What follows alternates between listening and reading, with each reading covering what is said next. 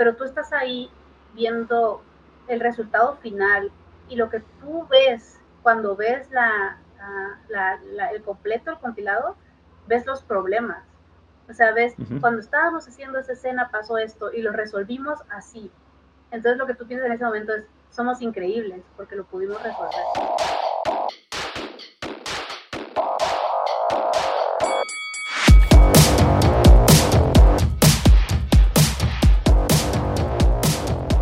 Hola, ¿qué tal? Bienvenidos a un episodio más del Cotorreo Creativo. Yo soy su amigo Ernestizo Enmascarado. En esta ocasión tenemos el gran placer de tener como invitada a María Fernanda Castro, una increíble productora eh, en animación y ahora en videojuegos.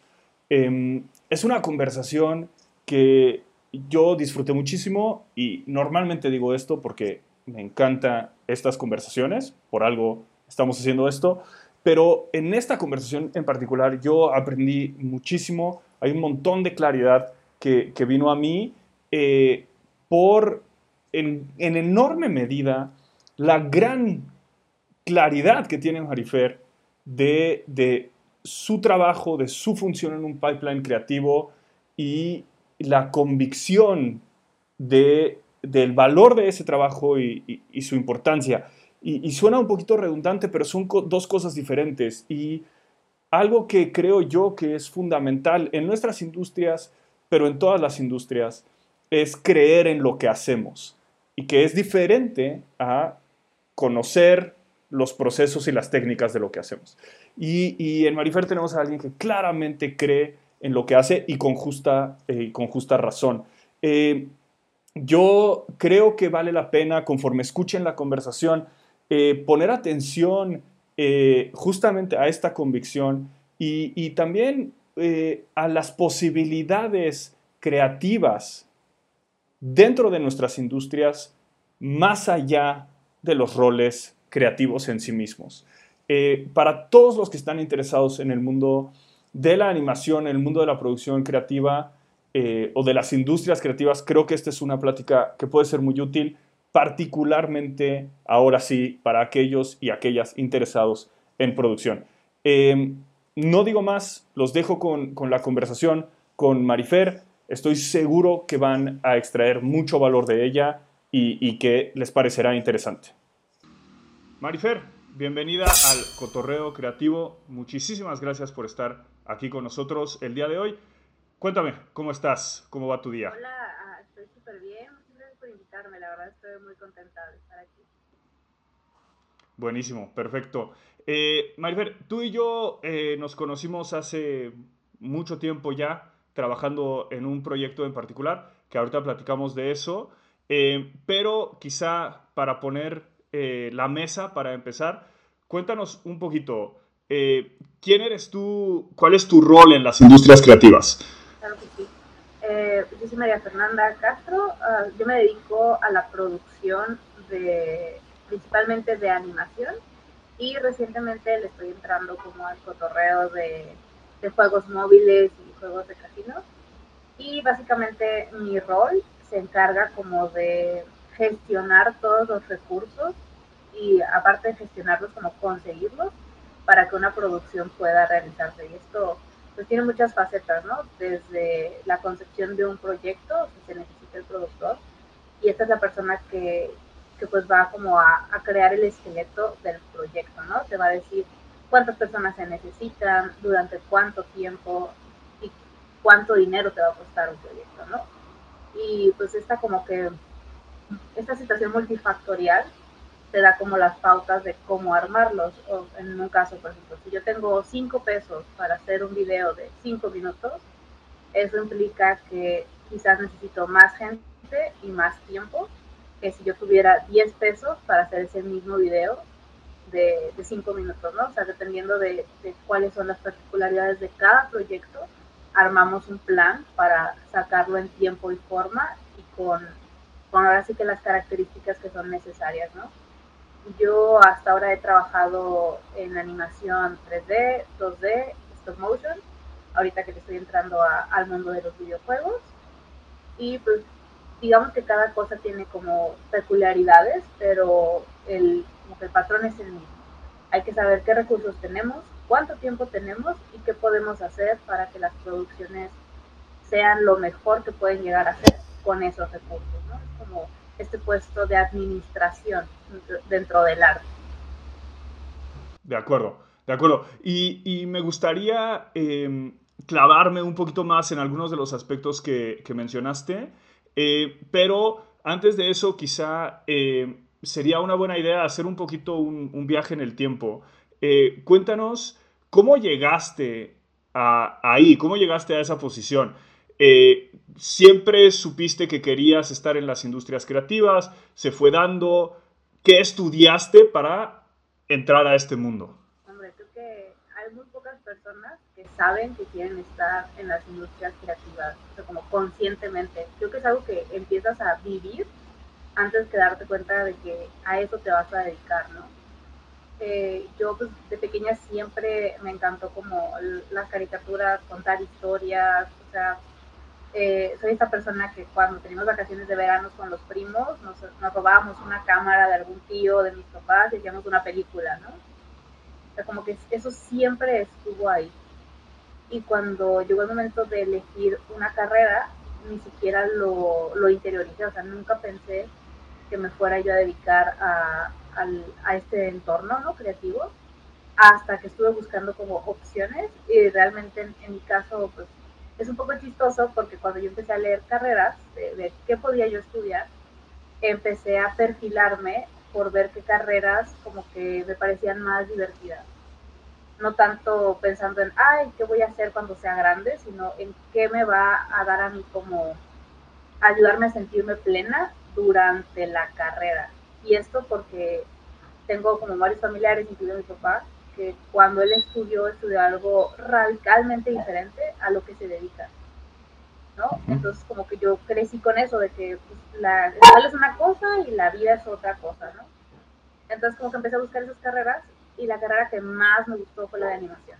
O sea, de que era, tenía un poco de todo, de que había arte tradicional, eh, estaba lo del 3D, veías VFX, y en todo el currículum de la carrera no había nada de producción una sola carrera que se llamara administración de proyectos, nada, ¿no? Y ya, total, que entré a estudiar eso y a mí me ha pasado siempre que me gusta hacerlo todo. O sea, soy esta persona de que, de que quiero, por ejemplo, en una, en una producción de animación, o sea, yo en, a inicios de la carrera quería hacer todo. Quería hacer yo, quería hacer storyboard, quería hacer animación, quería hacer el concept art, quería hacer la postproducción como que yo quería tener mi nariz metida en todo, ¿no? Entonces, durante la universidad estuve como intentando ver cuál era la buena, ¿no? Porque es virtualmente imposible que lo hagas todo.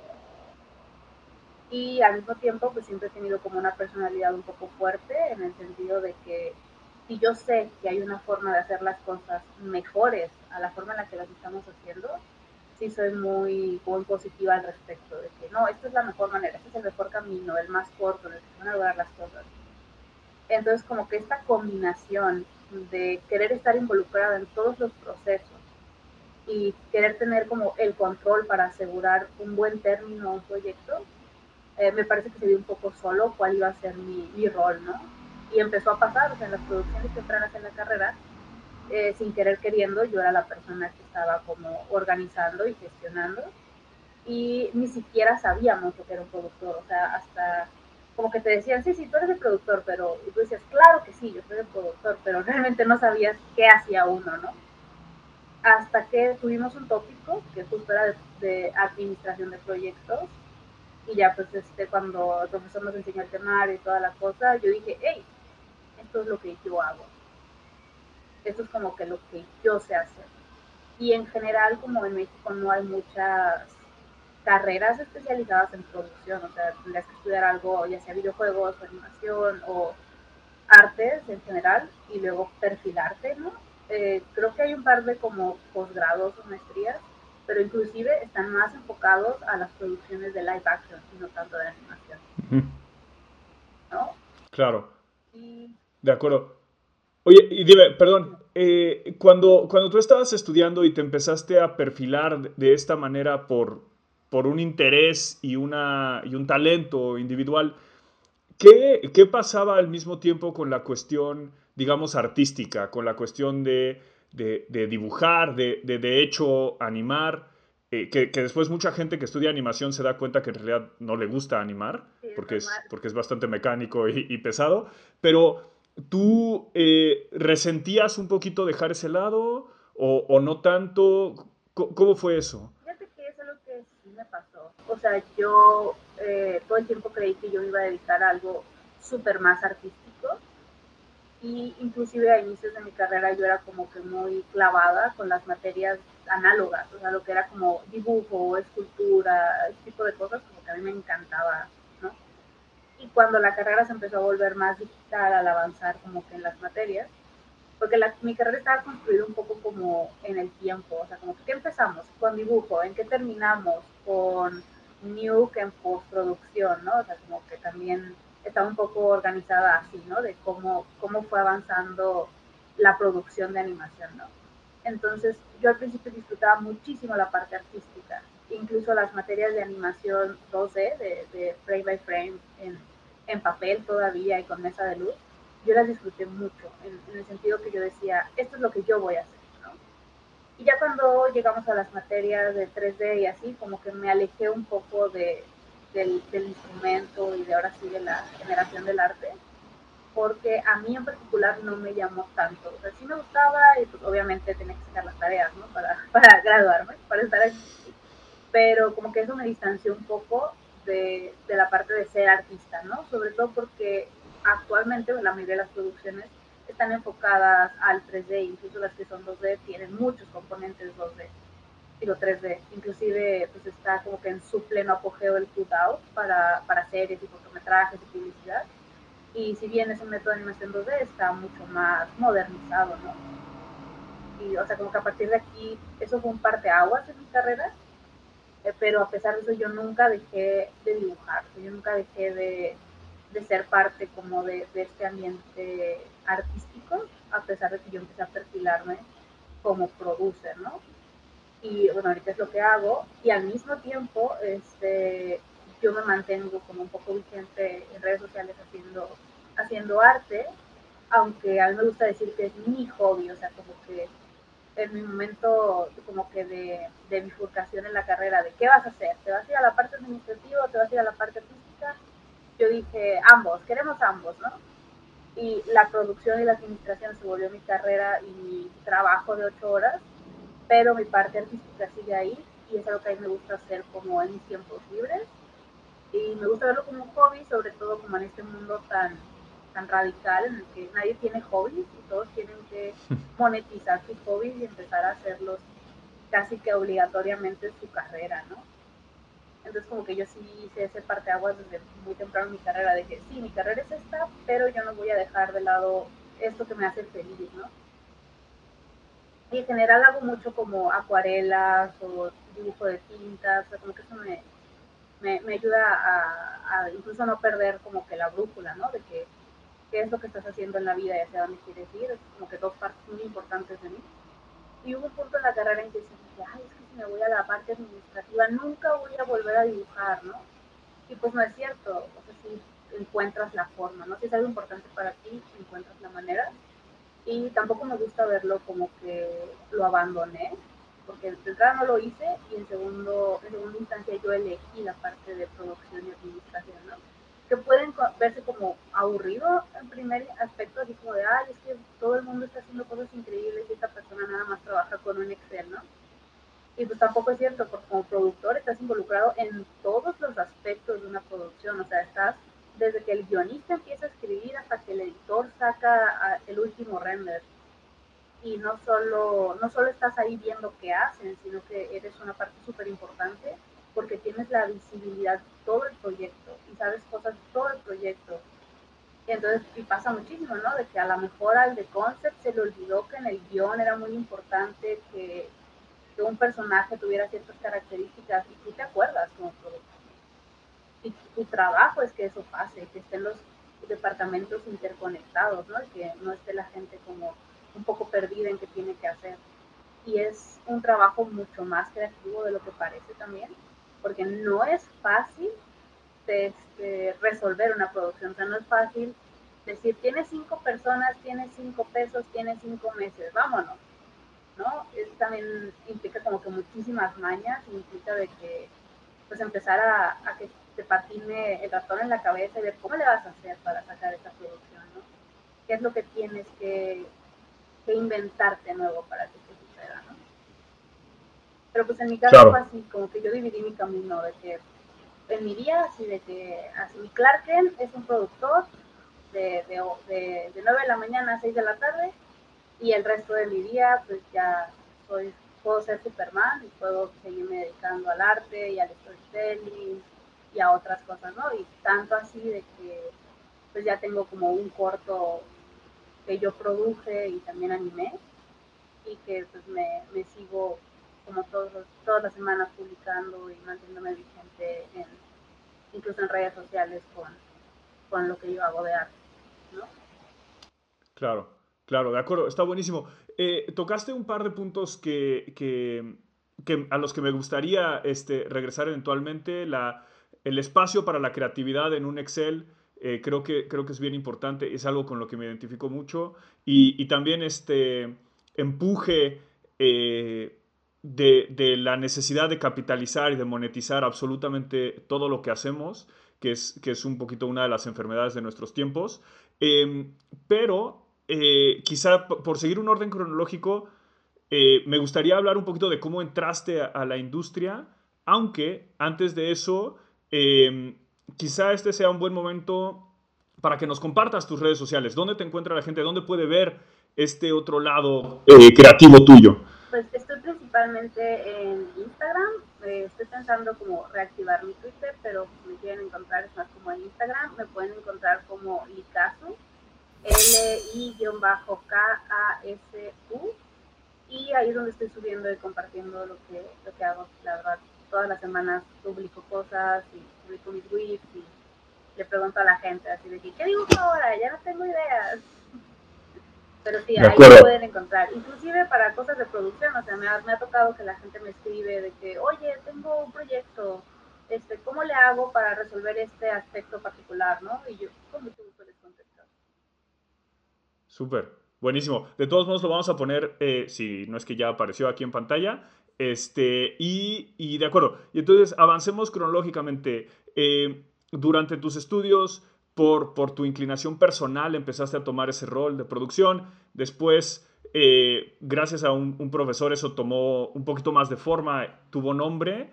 Eh, ¿Qué pasó cuando terminaste eh, tus estudios? ¿Cómo, ¿Cómo, fue la transición hacia el mundo profesional? ¿Fue en este rol de, de producción? fue por, por otro camino. Cuéntanos un poquito de esa transición. Claro que sí. Eh, cuando yo empecé como profesionista todavía no me graduaba de la carrera. Estaba en mi último año y me invitaron a participar a un cortometraje. Y me invitaron a participar como productora. Y me acuerdo que yo les dije, sí, sí voy a entrar como productora, pero también déjame hacer arte. Quiero hacer las dos cosas. Uh -huh. Y era un cortometraje que estaba enfocado como de corte ambiental que habla, uh -huh. habla sobre las, las mariposas monarca, la deforestación, la verdad está muy bonito. Este, y empezamos a trabajarlo para el concurso de Ecofilm.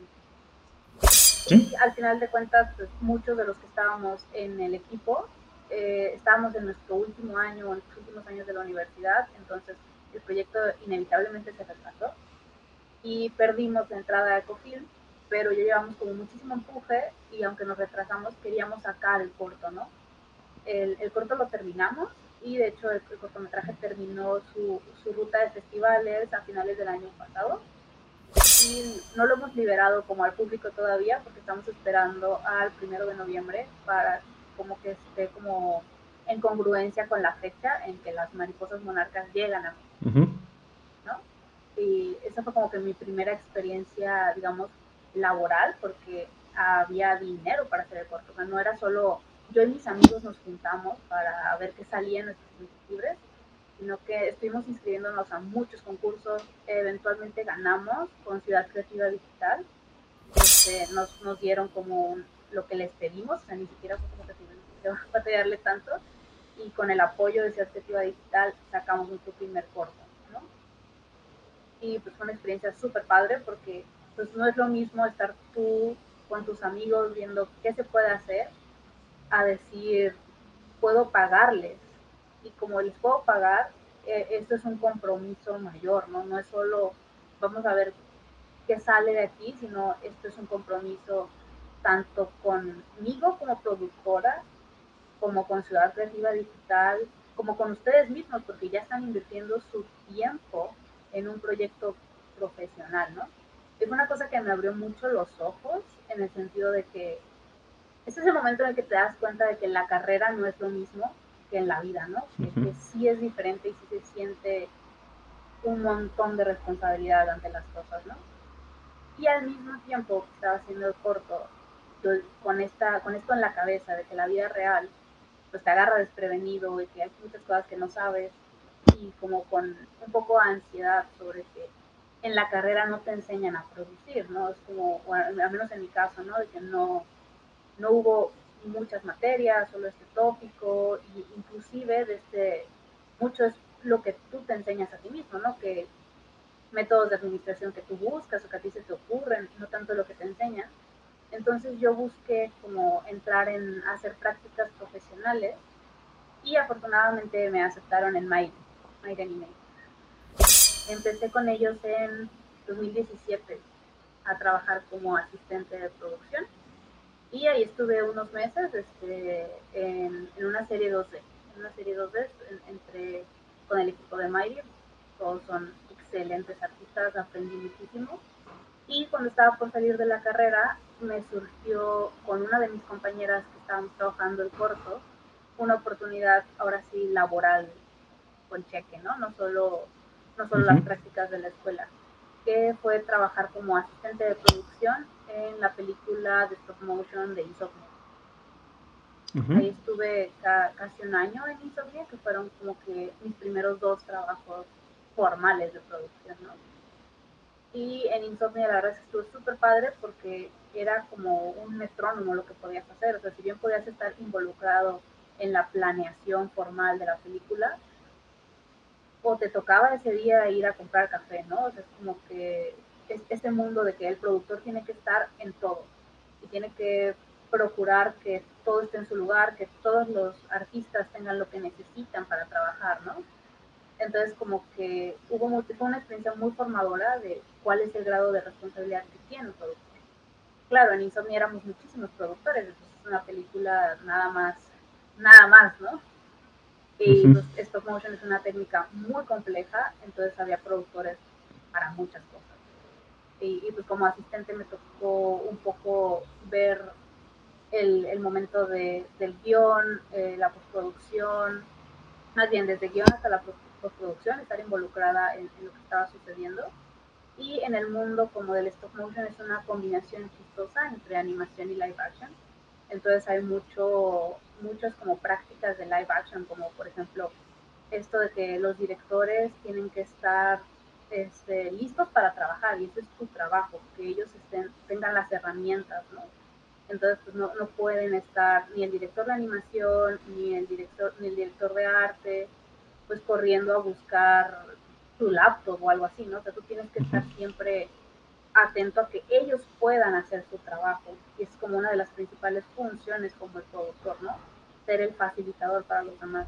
Es como la principal experiencia que me dejó Insomnia, ¿no? Como siempre tener que estar con los ojos abiertos para ver qué necesitan los demás para poder trabajar.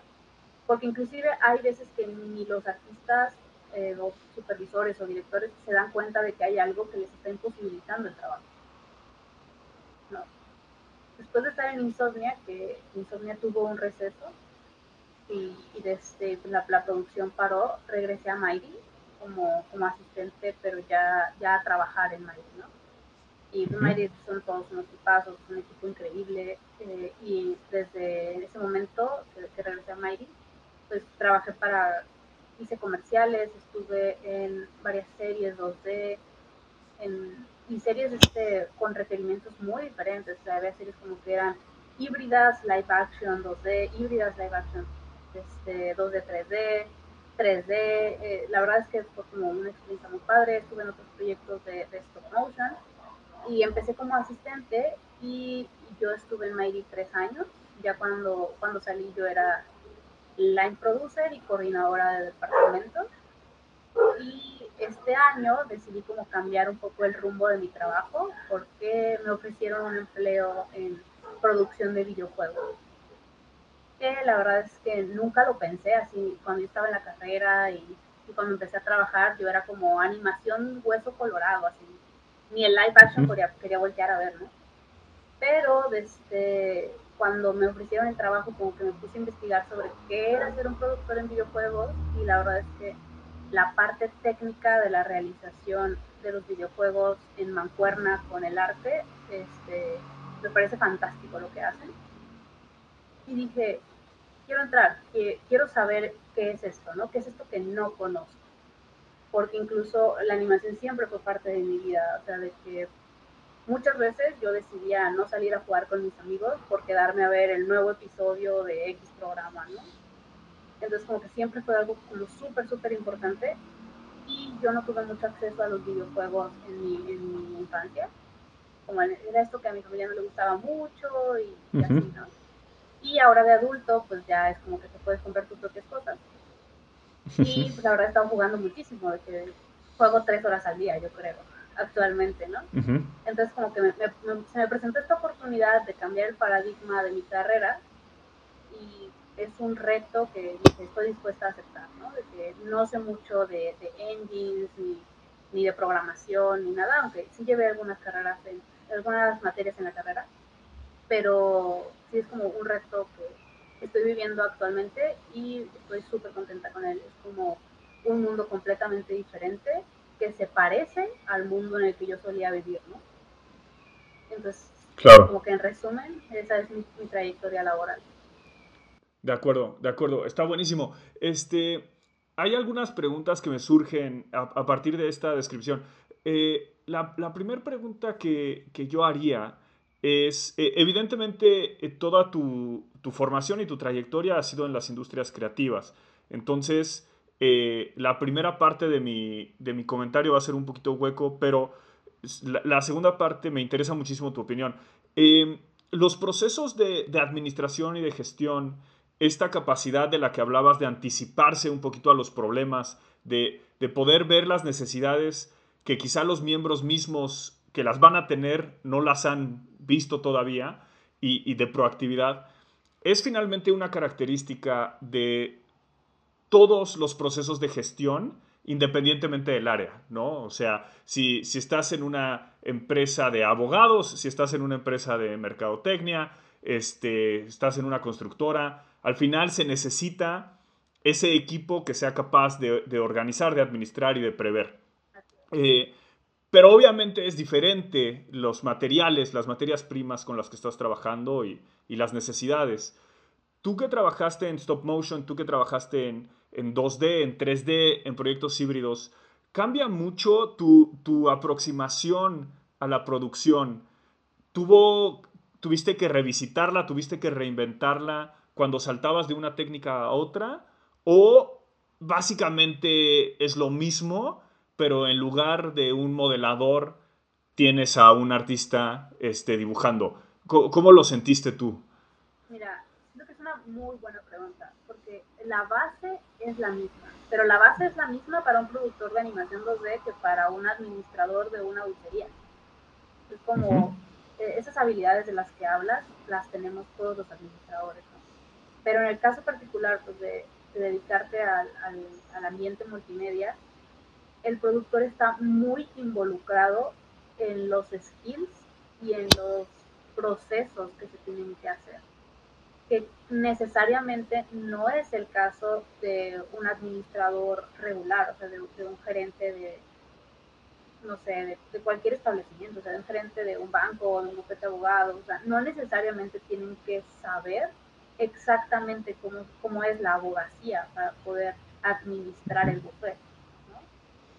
Tienen que saber de nómina, tienen que saber de, que tienen que pagar la renta el día que es, ¿no? Como esas cosas tienen que ser organizados en ese sentido, pero no tienen que organizar tal cual al abogado, ¿no? o sea, no es como tu contrato en el párrafo tal tiene, o sea, no, no se meten hasta allá, ¿no? pero en el caso de un productor de animación es requisito saber, o sea, tienes que saber las, los hilos finos que mueven la producción. Puedes no saber, pero creo que ahí está la diferencia entre un asistente de producción y un productor. Porque mm, es, es, un requisito como inigualable o invaluable. Si tu productor sabe las técnicas que estás usando, puede utilizar su cerebro de administrador para ayudarte a mejorar el pipeline, el proceso, para ver si el trabajo que tú estás haciendo en 12 horas al día, matándote, es realmente el trabajo de dos personas o de tres personas, ¿no? O sea, tienes que estar involucrado en los procesos. Entonces, si brincas, volviendo a tu pregunta, de una producción de stop motion a una producción full 2D tradicional, eh, la base es la misma, ¿no? Eh, pues hay, hay, un guion, hay un storyboard, está el proceso de animación y el de postproducción. Pero en el, en el stop motion tienes que saber cámara, tienes que saber de maquetas, tienes que saber de materiales, tienes que saber de, de motion control. Y es importante que sepas para mejorar la experiencia de todos en, el momento de administrarla. Y cuando te brincas a la producción full eh, de animación tradicional, tienes que saber de, de, los programas que se van a utilizar, tienes que saber de las técnicas que se van a utilizar, tienes que saber cuánto tiempo para ambos procesos es saludable que tu animador en stop motion esté parado, encorvado sobre una maqueta, o cuánto tiempo es saludable que tu animador esté sentado en una silla, en una tableta, ¿no? O sea, tienes que conocer esas cosas para poder crear una producción tan infalible como te sea posible. Y si brincas al 3D, tienes que saber de rig, tienes que saber de shader, tienes que saber todas las exquisiteces del 3D para poder ayudar a tus artistas a mejorar que es algo que no pasa en otros puestos administrativos. Entonces, sí, sí es diferente, pero está basado sobre el mismo eje, ¿no? De, de, cómo es gestionarlo. Solo tienes que saber qué necesitas para, para poder gestionarlo, para poder hacer tu trabajo. Porque muchos productores cuando están empezando, ese es el problema que tienen, de que se topan con pared porque realmente no saben la, la delicadeza o, o como que el, el expertise, el, ¿cómo decirlo?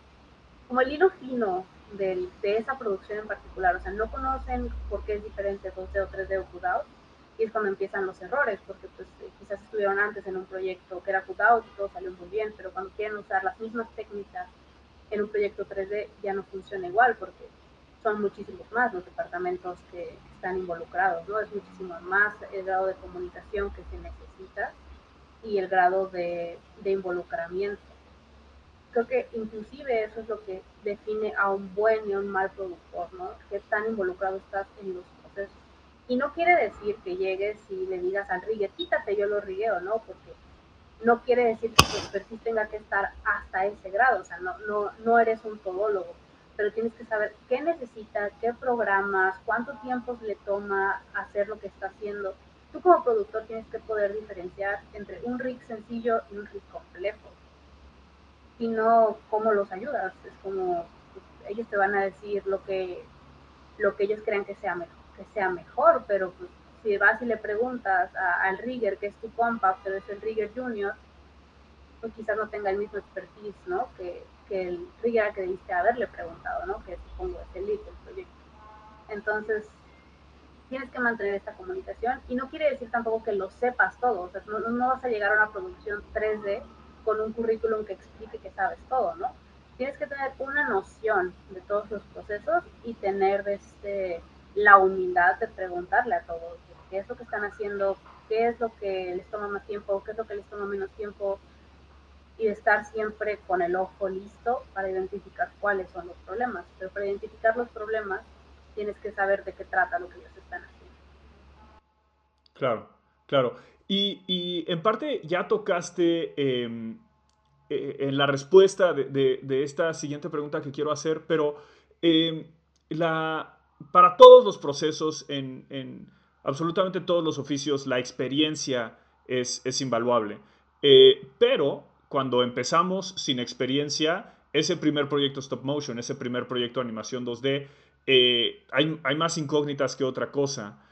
¿Cuál, cuál fue tu, tu método para eh, volverte un poco esa todóloga en, en, el sentido en el que lo describes, es decir, tener una noción de todos los procesos. Eh, fue eh, clavarte a libros y, y, leer, fue clavarte a internet y buscar, fue preguntarle a, a, tu supervisor o preguntarle a los artistas mismos, ¿cómo te hiciste tú de esos marcos de referencia para poder evaluar lo que estaba pasando? Aquí me ayudó mucho la carrera porque yo salí como un poco generalista en animación, entonces ya tenía como un conocimiento básico en las técnicas de animación stop motion, 3D, 2D, cutout y VFX, ¿no? Entonces ya, yo ya sabía un poco de eso. Pero cuando entré a Mighty, por ejemplo, a, a estudiar, este, digo, a, a hacer mis prácticas como producción, lo que hice, me acuerdo, fue revisitar el libro del Animator Survival Kit, que pues es la Biblia de todos los animadores, porque dije, ahora sí estoy aquí, ¿no? Entonces ahora sí tengo que, es un libro que ya había visto en la carrera y dije, lo tengo que leer otra vez, o al menos tengo que revisitar las partes que no sé bien cómo se hace. Y es algo que también hice un poco en stop motion, no tanto en libros, sino más bien como buscar making of de, de Laika o, o de, de, Arman, o sea, ver making of de cómo ellos hacían las producciones en el 3D también hice algo similar, como ver making of. Y te sirve muchísimo ver making of de películas malas. De, de películas como que nadie dice esto es una joya o como la peor película de tu estudio favorito, este, porque estás viendo tal cual que fue lo que salió mal, ¿no? No solo el encandilado de la gente que todo le salió bien, ¿no? Aprendes más de, de, de ver casos de, fallos, ¿no? no diré como desastrosos, pero pues en todos lados hay, hay como el hijo menos favorito ¿no? de, de, los estudios. Uh -huh. Y algo que siempre he hecho y espero siempre hacer es que siempre intento como tener una relación muy abierta, muy honesta con mis supervisores y con mis directores, porque ellos saben más que yo. Siempre. O sea, indudablemente, ellos van a saber más que yo del, de su área. O sea, de eso nadie lo puede negar, ¿no? Y yo siempre intento estar dispuesta a preguntar y a no quedarme con la duda, incluso desde, incluso a pesar de que sea algo obvio o que tú digas, ay, es obvio, en dos semanas ya lo voy a saber porque lo voy a entender. No, pregúntale a tu supervisor, si no, si no sabes algo, por más tonto que sea, pregúntale a tu supervisor. O incluso si sabes algo pero no estás seguro de que tu información es correcta, pregúntale a tu supervisor y esto ha abierto un canal de comunicación muy padre porque pues, eventualmente ellos también te preguntan cosas, ¿no? Cuando empiezan uh -huh. a saber cuáles son tus dudas y qué es lo que tú haces porque te involucras a ese grado con ellos, ellos también te empiezan a, a ver cuando trabajas y empiezan a preguntarte cuáles son tus procesos y aquí es cuando se hacen las mejores mancuernas porque ambos departamentos saben qué hace el otro la otra cabeza del proyecto, porque pues, un productor solo no saca un proyecto y un director solo no saca un proyecto. Necesitas como que ambas, ambas fuerzas de trabajo y cuando ambos saben lo que hace el otro, se pueden ayudar mutuamente. Claro, claro. Buenísimo, buenísimo. Eh, hay, una, hay una cosa cuando eh, uno de los principios eh, fundamentales de, de administración es que cada uno de nosotros como individuo somos increíblemente malos estimando lo que se requiere para que un proyecto suceda, en términos de cuánto me voy a tardar para esta tarea, ¿no? O, o cuántas veces voy a necesitar revisión para completar esta tarea. Ese, ese, tipo de cosas a nivel individual somos muy malos estimándolo eh, a, en, todos, en todos los oficios. ¿Cómo, cuando, cuando tienes esta componente como muy de, de aprendizaje sobre la marcha y, y, demás, ¿cómo llegaste tú un poquito a lidiar con eso, a, a mediar con ese... Eh, tú me estás diciendo X, pero, pero yo sé que no es X, ¿no? Y, y, cómo llegaste a un punto de equilibrio de decir, sabemos qué recursos necesitamos para, para hacer esto. Bueno que tocas ese punto, porque sí es como una estira y afloja constante y lo que yo tiendo a hacer para intentar mantenerme como siempre en, en el calendario, en el presupuesto, cuando inicia un proyecto, pues, este, usualmente es un mar de juntas, ¿no? Y entre esas juntas empiezas a estimar cuánto tiempo vas a, vas a tomar, ¿no? Que en el mejor de los casos tienes un equipo que estima, ¿no? Tienes varios directores y, y como que artistas experimentados que te ayudan con eso, ¿no? Y lo que yo hago como para tener un mejor control de qué está pasando es que perfilo los tiempos que me dan. O sea, si vamos a hacer una animación de 30 segundos y mi supervisor me dice, son 49 horas de animación, ¿no? Este, y yo digo, ah, bueno, muy bien, son 49 horas de animación. Entonces, esas 49 horas de animación yo necesito ponerlas en tiempo real en tiempo real qué significa, ¿no? O sea, yo podría fácilmente decir, ah, pues tengo un animador que trabaja 8 horas al día, entonces si trabaja 8 horas al día, veces 48 horas, pues les va a tomar 6 días. Pero eso no es real, porque los animadores, los seres humanos, no trabajamos 8 horas y trabajamos 8 horas día.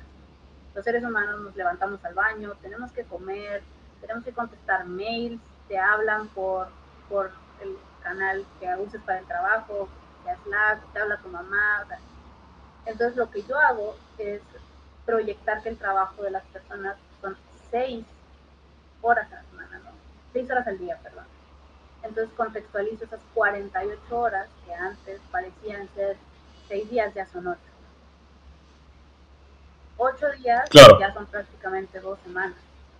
Ese trabajo a la persona se, la, se lo tienen que revisar, él va a tener dudas, ¿no? O sea, no es como que le des una, una task a una persona e inmediatamente sepa 100% lo que tiene que hacer.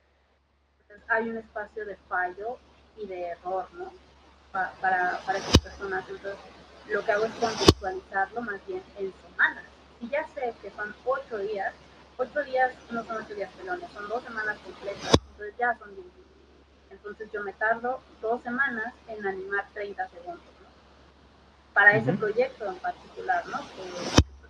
el tiempo varía según la dificultad del proyecto y también según de, de, cuántas revisiones tengas o, cuál sea la expectativa. O sea, no es lo mismo animar con una calidad de, Disney o, o, de Studio Bones o algo así a, animar para, para publicidad de una campaña política, ¿no? O sea, es como como todo eso te dicta el tiempo, pero un poco mi, calendarización la considero en tiempo real y proyectando el tiempo de trabajo más que en días, en semanas.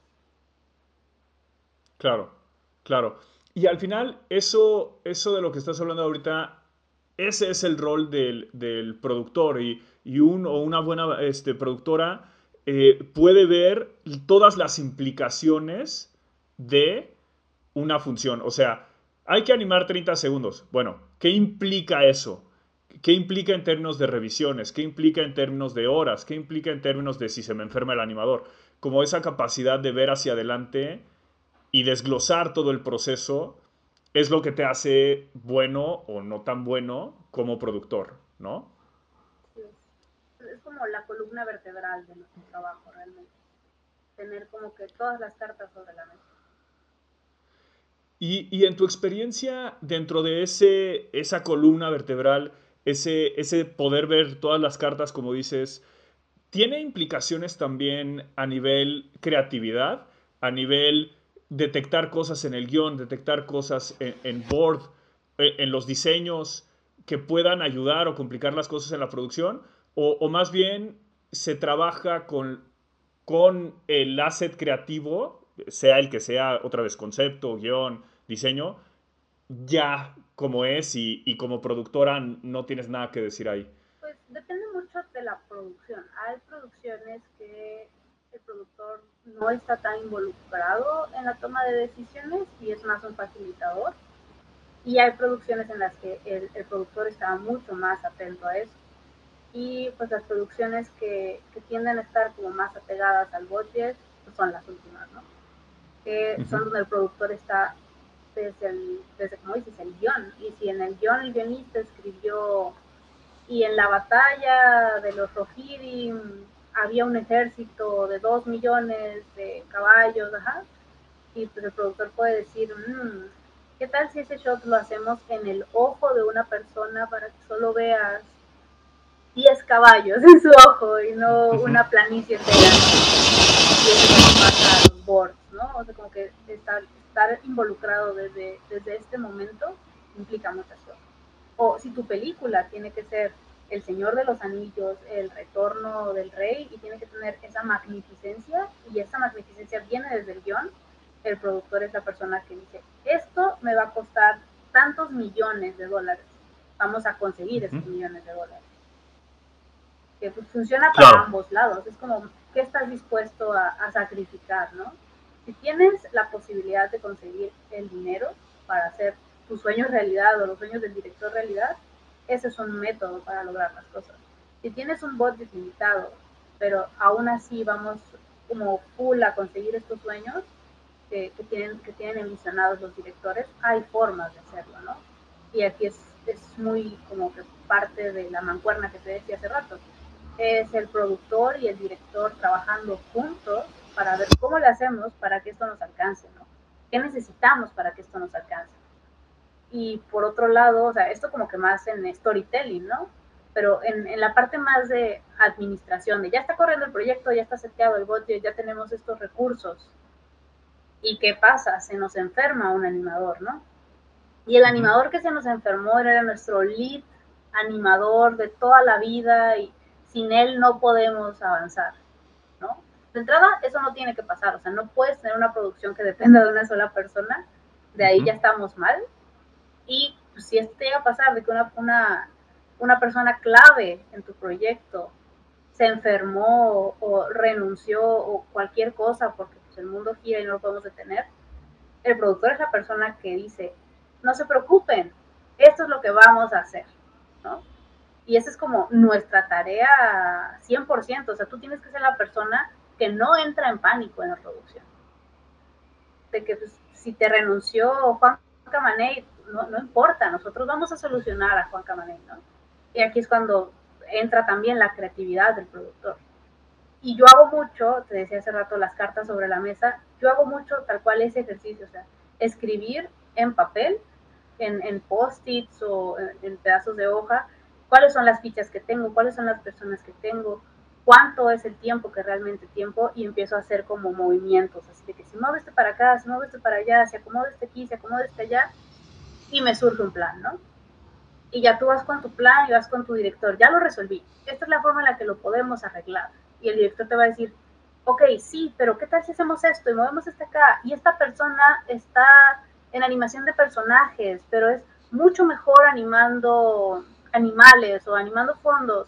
Si cambiamos este a fondos, podemos movernos dos de, fondos a animar personajes y les podemos dar los, animal, los personajes más fáciles a ellos. Entonces ya haces como una mancuerna con las personas que saben más, con tu esqueleto como plan, y ya resuelves que Juan Camaney de fotoproducción, ¿no? Y esa es parte de la creatividad del productor. O incluso si tienes una producción muy compleja, encadenada, de muchos episodios y tienes que sacar los, los episodios en la mayor, menor cantidad de tiempo posible, es como, ¿cómo le voy a hacer? O sea, ¿cómo le voy a hacer para que mis recursos, que son limitados, me alcancen para esta cantidad de tiempo y nadie pierde el tiempo, porque muchas veces las producciones se atrasan porque los recursos no están bien ordenados, porque no tenemos eh, como que la suficiente visibilidad de qué está haciendo cada quien. Y puede que tengas a un animador con 40 horas asignadas de, que tiene que entregarte para mañana y otro que tiene tres días sin trabajo.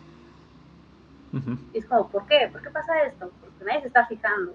Y muchas veces las personas encargadas de asignar las tareas, como todos, tienen, confían más en alguna persona, ¿no? Es como que no, es que yo quiero que esta persona haga estas 40 horas porque es mejor, porque le va a quedar bien, porque no lo voy a tener que revisar, porque es menos trabajo para mí, es menos trabajo para todos. Y es cuando tú también tienes que estar atento. Sí, mira, pero a lo mejor si les das 10 horas de esas que tu animador estrella va a hacer a una persona no tan buena, las va a acabar en el mismo tiempo, el otro animador va a hacer 30. Y ya te ahorraste 10 horas más del otro animador, ¿no? Entonces, como que ese tipo de cosas son las que tienes que estar también maquiavelizando, ¿no? ¿Cómo vas a convencer a los demás de que esa es la mejor forma de resolver la producción? Porque, pues como en todas las industrias, no todos podemos trabajar con nuestras personas favoritas ni en las mejores condiciones todo el tiempo. Entonces, siempre existe esta situación de que yo preferiría que todo mi corto me lo animara este animador porque lo amo y todo lo hace bien, pero pues es humanamente imposible, tendríamos que tener dos años para que tu solo animador pudiera animar todo el corto, ¿no? Entonces tienes que tener también esta habilidad de negociar y hacer ver que tu plan es bueno, ¿no? O sea, que hacerle entender a los demás que va a funcionar y que todos vamos a estar contentos, que la calidad se va a lograr. Claro, claro, claro. Y ahí, eh, en, lo que acabas de decir, que, me parece absolutamente genial y, es a título personal parte de lo que me emociona mucho también de, ese rol que, tengo yo también en, términos de, una producción, eh, dijiste por ahí, además de la palabra creatividad, que, apareció varias veces, hay un par de ideas que, mencionaste que creo que son críticas. Por un lado, la noción de recursos limitados. Eh, ya sea tiempo, ya sea dinero, ya sea talento, eh, conocimientos, los recursos con los que cuentas son finitos y, hay que gestionarlos. también hablaste de, negociación, que, que, se vuelve crítico. Mencionaste la palabra plan, que también es fundamental y a veces tendemos a no asociar con proyectos creativos, tendemos a pensar que están peleados. Eh, al final, y, usando y, haciendo también con tu referencia a Maquiavelo, creo que queda muy claro, estás hablando de estrategia. Tú eres una estratega que, mueve las piezas un poquito a lo Game of Thrones, eh, las piezas en el tablero, para alcanzar el, objetivo requerido, ¿no? Esa, esa es tu función. Así es, y puede tener una connotación muy negativa, ¿no? Como incluso en el media, usualmente como el productor es el malo. En, Interstellar, esta película música de Daft Punk, el malo es el productor, ¿no? Porque es esta persona que se encarga de eso, como que mira más allá de lo que ve y tiene el panorama completo y tiene su tablero de ajedrez y mueve la torre y mueve el caballo y mueve la reina y se hace lo que él quiere, ¿no? Lo que no necesariamente es malo, o sea, si lo que tú quieres es sacar un corto, una película, una serie, necesitas a alguien así, porque para todo necesitas un plan, aunque, aunque está muy bonita la, la concepción de que la creatividad por sí sola te mueve, no es cierto, necesitas un plan, necesitas saber qué hacer después de que y anda, un, anda en Facebook una serie de imágenes de Hayao Miyazaki trabajando, que, que, empieza a escribir y se fastidia y va a comer y va a, a las plantas y odia su vida, pero al final sigue trabajando, ¿no? ¿Qué es lo que lo hace seguir trabajando? No es la creatividad, porque esta persona tan estresada no está en un entorno propicio a la creatividad. Lo que lo hace seguir trabajando es el plan que tiene para seguir adelante. Que no tiene que ser un, plan matemático ni estructuradísimo, así de que A más B por C es igual a F. No, o sea, sí puede tener como que tiempo para, para refrescar la mente, tiempo de diversión o, tiempo de exploración, que es, que es una fase súper divertida de cualquier producción de animación. Cuando te pones a explorar qué es lo que vas a hacer, tu imaginario visual y narrativo. Pero eso tiene que estar dentro del plan. Si no, tu película no va a salir tu serie nadie la va a ver porque no va a existir. Entonces, sí, el plan es trascendental. Absolutamente, absolutamente, está, está, está buenísimo. Y dime, eh, a título personal, eh, todo este movimiento de piezas, todo este prever eh, lo que puede o, no puede suceder, trabajar con recursos limitados, ¿qué es lo que a ti te trae más satisfacción de, ese proceso? A mí personalmente lo que más me gusta es llegar con nuevas ideas, como que me encanta ese punto en el que tu proyecto parece que no va a salir porque algo pasó que estaba mal, algo no se planeó, algo no se contempló, y tienes una junta, una reunión con tu equipo y entre todos salen con con una idea de cómo resolver las cosas. O sea, como que me encanta saber que tienes tantas, tantas piezas para mover y utilizarlas de una forma que no se te había ocurrido. O sea, como tienes los mismos recursos, tú ya lo dijiste, yo lo dije, son limitados y necesitas que con esos recursos salga tu, tu película, ¿no? O tu serie. Entonces, ¿cómo le vas a hacer? O sea, como que ese proceso mental donde se te tiene que mover la ardilla para utilizar estos recursos tan valiosos de la mejor forma posible. O sea, cuando llegas con ese plan, así a mí me da un rush de adrenalina de que, uff, ya hice mi trabajo, estoy tan satisfecho que me puedo morir ahorita, ¿no? Como que para mí ese es mi momento favorito, como esa gestión de recursos que, bueno, ahorita te puse como el caso más extremo, que es cuando las cosas ya están saliendo mal, o sea, tu producción ya va para abajo y luego la levantas porque se te ocurrió una cosa que nadie había, había pensado, como ese momento de un poco ser el héroe porque traes la idea, a mí me gusta muchísimo y es algo que pasa todo el tiempo durante la vida del proyecto y empieza desde su concepción, o sea, eh, que es menos rush porque vas empezando y todavía tienes como el futuro por delante, entonces llegar y ver tal cual como que, ah, pues eso es lo que queremos hacer, estos son los primeros boards y empezar a, a tomar es como que esas ideas un poco caóticas de, de, todos, porque usualmente hay muchas personas involucradas en un proyecto de animación. Es muy raro cuando es un solo director o una sola cabeza. Y empezar a hilar lo que ellos te están diciendo para decirles, sí, sí es posible y nos va a salir así y nos va a costar tanto, en tiempo y en dinero, ¿no? Eso, eso para mí es como lo que más satisfacción me trae de ser un productor. De acuerdo, de acuerdo, está, está buenísimo. Y, puesto como lo pones, es evidente esa parte emocionante y esa parte otra vez creativa del, proceso que quizá de fuera se ve como, decías hace rato, que flojera tiene sus Excel y nada más, pues en realidad hay, hay, una componente creativa y de emoción bien fuerte ahí también. Claro, porque al final, eh, o sea, cuando tú ves como el resultado, o sea, ya ves el corto terminado y, usualmente lo que lamparea mucho es el arte, la música, la animación, o sea, como que el, conglomerado de todo esto deja a la gente feliz, no hace sentir cosas, pero tú estás ahí viendo el resultado final y lo que tú ves cuando ves la, el completo, el compilado, ves los problemas. O sea, ves, cuando estábamos haciendo esa escena pasó esto y lo resolvimos así. Entonces lo que tú piensas en ese momento es, somos increíbles porque lo pudimos resolver. Nuestro equipo es fantástico porque lo pudimos resolver.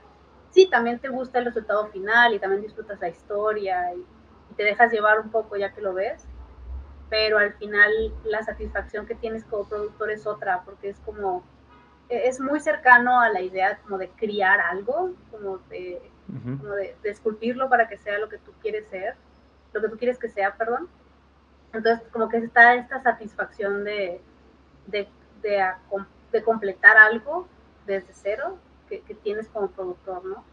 Incluso aunque no sea tu dibujo o, no, o, mucha gente no lo vea, o sea, al final de cuentas es como que no piensas en eso porque lo que tú piensas es, es que todos lo ven, o sea, no, los, no lo saben, pero todos lo ven, que todos los problemas que se vivieron durante esa producción, tú ayudaste a solucionarlos y gracias a ti es posible que esto exista. O sea, si tú no estuvieras aquí, no habría salido esta película, ¿no? Que, es algo que, que, me imagino sienten todos los que están involucrados en puestos administrativos, ¿no? Que, es como, wow, ¿cómo, ¿cómo le hicimos para resolver eso, no? Incluso en retrospectiva hay veces que estás viendo el producto final, que te tomó tantos meses y dices, wow, de verdad no entiendo cómo en ese momento de estrés pude haber llegado con esta idea. Y tienes como este, esta catarsis de, de, realización que es muy padre, la verdad. Recomendable, 10 de 10. ¿Qué les pareció esta eh, primera parte de la conversación con, con Marifer? Em, otra vez, vuelvo a resaltar esta visión de, de la labor de, de producción la convicción en ella y en el valor que arroja, que creo que después de escuchar a Marifer, si había alguna duda, tiene que haber desaparecido por completo. Eh, por otro lado, también a mí me, gustó muchísimo escuchar, eh, yo personalmente no sabía, a pesar de la experiencia eh, compartida que tuvimos en, en, un proyecto, yo no sabía de este voy a decir, origen en las industrias creativas de, este, de estos primeros acercamientos de forma profesional, desde un rol creativo, pero explica muchísimas cosas, explica el conocimiento, explica la pasión por, por la industria y, la capacidad de entrar en el detalle, que es algo que es recurrente en nuestras conversaciones. Saber, saber de cómo se hacen las cosas es fundamental para participar en ellas, aunque no sea tu rol específicamente. Y, esta frase de, decir, pues no voy esto es lo que amo y no voy a dejar de hacerlo y seguir explorando eh, más allá de lo que tu trabajo, tu rol te pide. Eh, espero que, hayan disfrutado esta conversación. La segunda parte eh, nos vamos a clavar un poquito más en la materia a partir del proyecto en el que trabajamos juntos, donde ciertamente Marifer hizo una diferencia fundamental y, nos ayudó a descubrir cosas y a profesionalizarnos eh, en ese proyecto y en adelante. Creo que, creo que puede ser una visión muy interesante. Eh, y por otro lado, eh, vamos a hablar un poquito de, los cambios o de, la siguiente etapa en la carrera de Marifer y cómo coincide y cómo no con, con su trayectoria hasta ahora. déjenos sus comentarios para saber qué fue lo que a ustedes les pareció interesante de esta conversación, cómo ven el rol de producción en sus propias experiencias. Recuerden seguirnos en todas las redes sociales, estamos como Gogo Katrina y recuerden también suscribirse donde sea que nos estén escuchando para recibir notificaciones, para saber cuándo aparece el próximo episodio. Yo fui el mestizo enmascarado, muchas gracias.